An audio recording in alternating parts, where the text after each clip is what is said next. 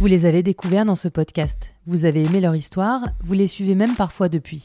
Vous avez commandé du café à Eric, de la bière à Axel, vous avez consulté Céline.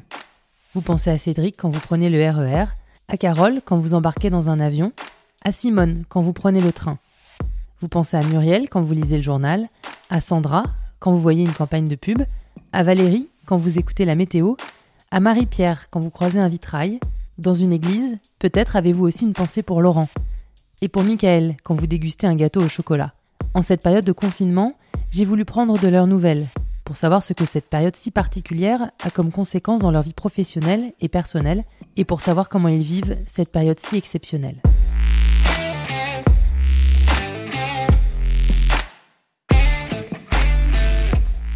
Jeudi 9 avril, 15h45, Muriel est confinée chez elle, en banlieue parisienne, avec son mari et son chien.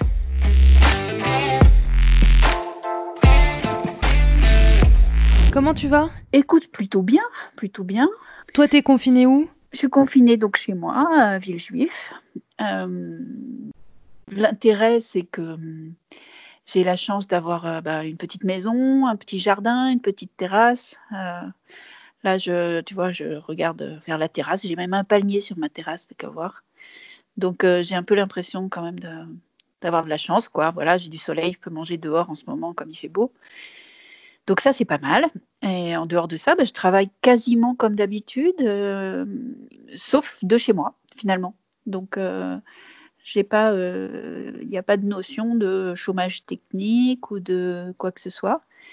Euh, de manière assez étonnante d'ailleurs, je trouve. Euh, on a très vite euh, réussi, grâce aux services informatiques et tout ça, à, travailler tous ensemble sur le, journal, notamment le bouclage de la une. C'est assez impressionnant le matin où on est une dizaine à travailler, chacun chez soi, avec un programme Hangout là, qui doit être de Google, je crois, et où on s'entend, quoi. Et donc on se parle tous, la photo machin, où est la légende? Ah oui, je vais la chercher penses-tu de tel mot Et on se reconnaît, c'est ça qui est, enfin, je trouve ça assez chouette, ça, de, se rendre compte à quel point, euh, je pense que c'est le fait qu'on ait tellement l'habitude de travailler ensemble, ça veut dire quand quelqu'un parle, même s'il y a dix personnes qui sont connectées, on sait qui parle parce qu'on connaît les voix.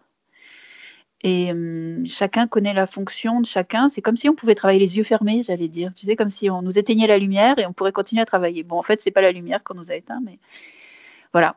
Donc euh, ça, ça se passe euh, relativement bien. Avec les premiers jours, quelques galères d'informatique qui allaient trop lentement, des choses comme ça. Voilà, les programmes sont moins souples quand même. On n'a pas tout notre. Moi, je suis partie, j'avais pas prévu. Hein, j'ai pas tous mes dictionnaires du bureau. Voilà, j'ai quelques trucs que je n'ai pas. Mais, euh, mais dans l'ensemble, on, travaille à peu près comme d'habitude et y compris pour la radio là, puisque j'ai aussi les, tu sais, les chroniques sur RTL ah le samedi matin et le dimanche matin. Donc au début, j'étais, ça m'aurait vraiment embêté d'être obligée d'arrêter ces chroniques. J'adore tellement faire ça. Et, mm, et ben finalement, en fait, je les enregistre avec mon téléphone pour ne pas faire de pub avec mon iPhone là, qui a une, tu sais, un, truc, euh, une fonction. Dictaphone. Euh, dictaphone, voilà.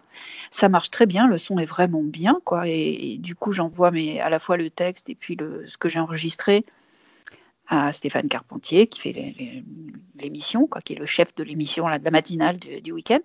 Et puis lui, il enregistre avec l'aide de, évidemment du, réalisateur. Euh, ils font des coupes, il rentre ses interventions que moi je lui ai préécrites dans, mon, dans le texte que moi j'ai enregistré. Et ça, ça, marche très bien. On dirait qu'on est ensemble, et on n'y est pas. Mais voilà. Donc finalement, euh, j'ai quasi autant de travail que d'habitude un petit peu moins parce que moi tout ce qui s'est annulé euh, ben c'est en fait tu sais tout, tout le confinement est arrivé euh, au moment de la semaine de la langue française, qui est à peu près le moment de l'année où moi je suis le plus par mon et par vous, et je m'éclate, je vais partout. et là, ça a été, tout a été annulé. Je devais aller, euh, euh, je devais aller à Prague faire une intervention au lycée français, et puis au, comment on appelle ça? Enfin, les centres culturels et tout ouais, genre, genre centre culturel. Ça, voilà, Institut français, ça a été annulé, bien sûr devais aller à Montpellier organiser une dictée géante pour, euh, avec la, librairie Sorens de Montpellier pour euh, lancer la semaine de langue française. Ça a été annulé. Je devais aller, enfin, c'était un moment où je devais aller à plein d'endroits. Donc, euh, ça, c'est un peu, un peu triste, un peu dommage. Voilà, mais en même temps, ben, on est drôlement content de ne pas être malade. Donc, c'est quand même l'essentiel. À un moment, tu te recentres sur bon, attends. Voilà, c'est dommage, oui. Les vacances, on devait partir en week-end, tout ça, ok, c'est raté. Mais bon, on est en bonne santé, c'est quand même euh, vachement bien. Et du coup, toi, toi, tu trouves ça plus léger ou moins léger, le côté distance euh, euh, de, de, parler par, par téléphone, ordinateur interposé? Ou est-ce que, comme tu le dis, c'est tellement fluide que c'est comme si vous étiez dans la même pièce et finalement tu perds pas trop de temps en, messages et, et en trucs qui auraient pu être plus directs avec une conversation? Toi, en fait, il y avait c'est pas tout pareil. En fait, quand je te, là, je te parlais du bouclage de la une du journal, donc qui est ce truc qu'on fait le matin à plusieurs, tu vois, des gens de tous les services qui sont rassemblés, etc. Et là, on utilise l'audio, parce qu'il faut vraiment travailler simultanément euh, ensemble sur un même projet qui est urgent en plus à chaque fois, puisqu'on boucle à 10h30 et pas à 10h35 si possible. Et donc, euh, ça, c'est particulier. Après ça, on raccroche. Et après, moi, normalement, je descends. le, bouclage de la une, euh, à Blanqui, euh, l'adresse encore actuelle du monde, parce qu'on va bientôt déménager vers Austerlitz. Tiens, le déménagement a été arrêté en plein milieu. Donc, euh, c'est ce que j'allais te demander. Pas oui, quand on va déménager. bah, nous, on devait déménager le 4 avril. Donc là, euh, on a été confinés avant. Donc voilà, la moitié du journal a déménagé, pas l'autre. Et donc, euh, normalement, moi, à Blanqui, je suis au cinquième étage pour boucler à la une, et puis au troisième, c'est le bureau des correcteurs. Donc, euh, après le bouclage, je descends dans le bureau des correcteurs, et ensuite, on s'occupe, comme j'avais expliqué quand on s'était parlé l'autre fois, on s'occupe du bouclage des pages qu'on appelle froides, donc la culture, toutes ces choses, enfin, toutes les tas de choses qui viennent pas forcément de se produire, sur lesquelles on a plus de, temps pour bosser. Et donc, à ce moment-là, nous, on éteint l'audio, parce qu'avec les autres correcteurs, on n'a pas vraiment besoin de se parler comme ça. Euh, et donc le reste du travail se fait très en silence au bout du compte. Le reste de la journée, c'est très en silence. Donc, euh, et là, on s'envoie des messages écrits, tout ça. Ça a un côté un peu frustrant, effectivement, ça, je trouve, au bout d'un moment. Je sais pas comment dire, c'est quand même très soulageant de ne pas prendre le métro. Parce que le métro, franchement, là, bon, c'est vrai que les, derniers, les dernières semaines, en plus, comme on parlait du coronavirus, peut-être j'étais un peu plus sensible à, ça, à la promiscuité, quoi mais au fait que des fois dans le métro, alors qu'on parlait de ce virus et que même si on n'était pas confiné, on, se rendait compte qu'il valait mieux pas trop qu'on soit les uns sur les autres. Et des fois, tu te retrouvais mais littéralement comme des sardines, quoi, de temps en temps dans le métro. C'est quand même même c'est bizarrement pas humain de se serrer comme ça. Oui, c'est clair. Voilà. Et, donc ça, c'est chouette de ne de, de pas le vivre, si tu veux. Et je trouve ça très reposant de se lever le matin, d'aller... Euh, moi, j'ai la chance d'avoir depuis quelques... Allez, trois mois, j'ai un bureau. J'en avais pas avant. Comme je me félicite de m'être fait un bureau. Donc j'ai un bureau, je suis bien, euh, qui donne sur ma terrasse. Je suis super contente. Ça a été une vraie galère de faire construire ça. Mais... Euh, mais du coup, voilà, je, me lève, je fais ma vie normale, je, vais prendre ma douche comme d'habitude, je sors ma chienne comme d'habitude, et puis ensuite, je vais travailler. La seule chose que je fais pas comme d'habitude, je me maquille pas. Je mets quand même mes boucles d'oreilles, mais je me maquille pas. Voilà, alors que je me sens obligée de me maquiller quand je vais travailler au travail, rencontrer des gens. Et puis voilà, donc ça, c'est chouette, mais c'est finalement... Euh, ça me manque quand même de voir les gens. Si le métro ne me manque pas, le, voir les gens en vrai un peu, ça me manque. Et puis surtout, non, c'est pas tant les collègues, même si les collègues, ça serait bien de temps en temps, mais c'est plus euh, la famille. Je pense notamment à mon fils unique. qui, qui, n'est qui est confiné euh, ailleurs, euh, là où il habite, quoi, avec sa chérie. Et lui, il manque beaucoup. Et puis, un peu moins d'autres personnes, mais les amis, quoi, les sorties entre amis, les, tout ça, même si on fait beaucoup de d'apéro, d'apéro euh, Skype. Je crois que on, boit beaucoup quand même, il me semble. En tout cas, c'est tous les soirs, là, euh, quasiment. Mais euh, voilà, ça, ça, ça me manque de voir vraiment les gens. De temps en temps, j'ai des amis, heureusement, qui habitent à côté. Donc, de temps en temps, ils passent dans la rue. On ouvre la fenêtre et on parle de la rue à la fenêtre, comme ça, à distance. Ça fait du bien. Voilà, tu te sens quand même un peu en privation sensorielle. Là. Il y a quelque chose de... qui est difficile je suis contente quand même de ne pas être, euh, seule chez moi, que je sois euh, avec mon chéri et mon chien. Euh, je trouve que ça doit être difficile pour les gens qui ont d'habitude une vie sociale importante et puis qui là se retrouvent seuls chez eux. Sans doute moins dur que les gens qui ont l'habitude de, de, sortir un peu et qui se retrouvent à 10 dans 30 mètres carrés. Là, ça doit être carrément très très compliqué. Mais voilà, autrement, je trouve que ça va plutôt bien. Voilà, c'est la première semaine, j'étais très angoissée en fait, très. Euh, j'avais du mal à dormir, euh, me demandais un peu comment ça allait se passer, je sais pas. Dès que je toussais, j'avais l'impression que j'avais le coronavirus. Ah oui. Et c'est toujours le cas ou au fil des semaines, ça tu t'es déstressé bah, Je pense que aussi, tu sais, j'avais vécu, enfin voilà, le fait d'avoir pris le métro comme ça et tout, de, j'avais fait pas mal aussi de d'animation, des, des, conférences, des choses comme ça. Donc je me disais, j'ai quand même vu beaucoup de gens. Si maintenant on nous dit que finalement c'est plus une grosse grippe, c'est euh, ben j'avais un peu la trouille d'avoir attrapé quelque chose. Quoi. Et finalement, euh, non. Donc je pense que c'est depuis que j'ai dépassé la date de confinement, euh, tu sais, les, 15 jours.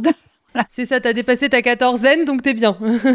Moi, et puis euh, je pensais aussi à mes parents qui sont un petit peu âgés. vois, donc voilà, maintenant je, sais que les gens bah, qui me sont proches, bah, ils vont bien, quoi. Donc c'est déjà une sacrée chance. Et voilà, maintenant, il n'y a plus qu'à être sage. Et on parlait du côté euh, un peu euh, stressant, anxiogène.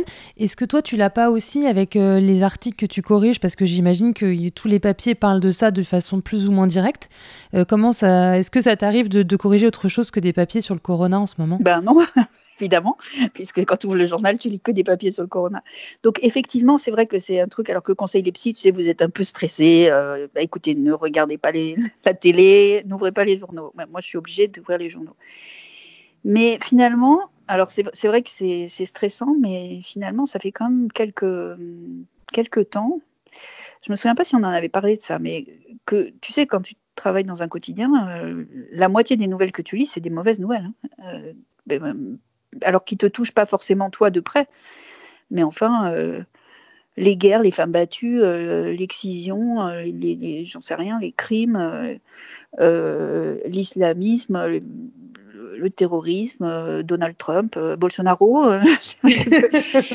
finalement, parfois, je me, avant même le coronavirus, là, je me disais, parfois, je, j'en ai marre de ça. J'en ai marre de euh, je, trouve ça stressant de lire toujours euh, bah, des articles dans le journal que parfois je ne lirais pas en fait si j'achetais le journal, si tu veux. Tu n'es pas obligé de, les lire quand tu es lecteur. Alors, je crois que ça, euh, ça change pas tellement la donne. C'est un autre stress qui est effectivement du coup plus proche,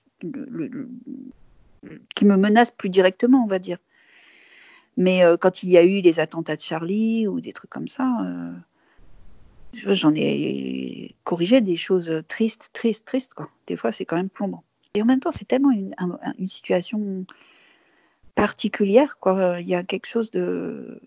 On vit un moment un peu unique. Alors, c'est pas, pas super. Je préfère vivre des moments uniques euh, plus chouettes, avec peut-être euh, l'économie du pays qui s'effondre pas. Mais un effondrement, c'est aussi l'occasion de rebâtir autrement. Je peux peut-être avoir l'espoir qu'on bâtisse un peu autrement qu'on consomme un peu autrement, qu'on mange un peu autrement. Moi, je vois que les gens sont un peu différents quand même. Et rien que de voir, et par exemple, qu'on réinvestisse dans l'hôpital, peut-être, tout bêtement. Je veux dire, c'est quand même des choses qu'on. Le système de. Euh, le service public hein, en France, euh, c'était en, train d'être démoli. Euh, pas que l'hôpital, hein, l'école aussi. Euh, si tu vas euh, porter plainte chez les flics, tu vas voir dans quel état c'est. Ils n'ont même pas de papier. ont, c'est vraiment, on a démantelé le service public complètement.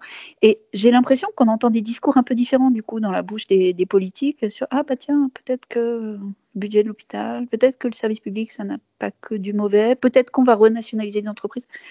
Je me dis peut-être ça va faire des changements intéressants. Je sais pas, on peut rêver. Quand, je te laisse là, tu vas faire quoi, euh, Muriel? Eh ben Justement, je te dis à quelle heure tu vas m'appeler parce qu'après, je voulais faire une séance de yoga. Ah, et figure-toi, ma prof de yoga euh, qui est top, qui est la prof qui vient donner des cours euh, au monde, là, une fois par semaine, depuis 30 ans, a mis en ligne depuis le confinement, c'était déjà, en fait, elle était déjà en train de le préparer, mais ça tombe bien. Elle a mis en ligne depuis le début du confinement ses cours de yoga gratuitement en podcast donc euh, c'est super. Là, je vais pouvoir le faire euh, juste après, euh, quand je vais raccrocher, peut-être sur ma terrasse. Tu vois, je vais pousser la table parce que la terrasse n'est pas bien grande. Je vais mettre mon tapis de yoga dehors et puis et puis voilà, je vais pouvoir je vais pouvoir faire ça. Je peux te dire le titre, ça s'appelle Le chemin du yoga. Vous pouvez trouver les, podcasts gratuitement. Il y a trois épisodes en ligne. Bon bah merci Muriel, je vais te laisser, je vais te laisser à ton yoga. Je t'embrasse. Merci, je t'embrasse Lise. À très bientôt. Au revoir. Ciao.